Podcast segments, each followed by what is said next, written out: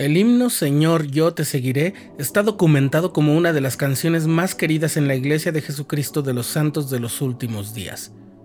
Es un himno relativamente nuevo y expresa el deseo del discípulo de Cristo de obedecerlo y servir al prójimo con amor. Estás escuchando el programa diario, presentado por el canal de los santos de la Iglesia de Jesucristo de los Santos de los Últimos Días.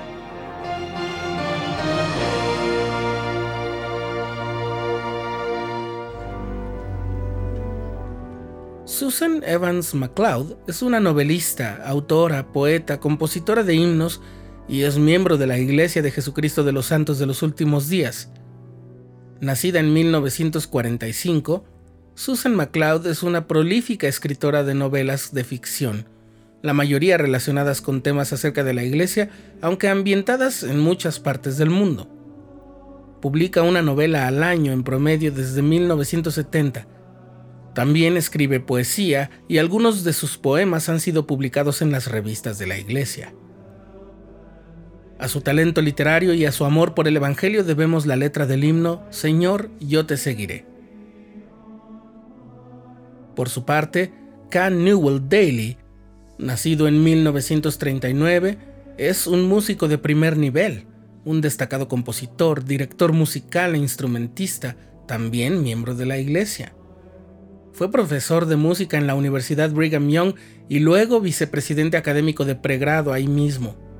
Varios himnos y cantos de su autoría aparecen en el Himnario Verde, o sea, el oficial de la iglesia desde los años 90 en el mundo hispano, y en el cancionero de la primaria de la iglesia. En una entrevista que concedieron a un podcast dedicado a la música de la iglesia en inglés, ambos autores, Susan MacLeod y Newell Daly, explicaron la mecánica de la creación de Señor yo te seguiré. Susan dijo que hubo tres claves para la creación de este himno. La primera fue sobre la letra, que debía estar en dos partes, es decir, el mensaje debía ser brindado en dos partes. La primera expresaría un deseo o una aspiración.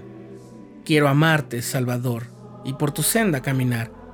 Y la segunda parte expresaría una intención de compromiso. Quiero a mi hermano dar sinceramente y con bondad. La segunda clave fue un cambio en el matiz que el título y el estribillo tienen en inglés. En lugar de I will follow thee, o sea, yo te seguiré, terminó siendo I would follow thee, que es algo así como yo quisiera seguirte. La intención de Susan MacLeod fue expresar la lucha interna que hay al intentar hacer un cambio de corazón. En español, la métrica y el ritmo hicieron muy difícil que esa lucha quedara plasmada solamente en esa frase final de cada estrofa, pero queda muy bien expresada en frases como Yo a nadie juzgaré. Es imperfecto mi entender. En el corazón se esconden penas que no puedo ver. Pasando de lo estrictamente literario al territorio de la música, la tercera clave de la composición de este hermoso himno fue que ambos autores se dieron cuenta de que la música debía ser sencilla y depender de las palabras y no al revés, para que así el canto se sintiera como un impulso natural. Y vaya que lo lograron. Ambos ya eran artistas llenos de experiencia, así que siguiendo esas claves, las ideas melódicas comenzaron a fluir en la mente de Newell Daly. La primera frase de la letra va acompañada por una figura ascendente que luego va bajando hasta llegar al final de la segunda frase, donde todo se vuelve a la contemplación serena. Entonces la melodía de la tercera frase, que reitera la idea de la primera, asciende gradualmente para expresar una intención real y alcanzar una cúspide musical y emotiva de frase final, que es igual en todas las estrofas.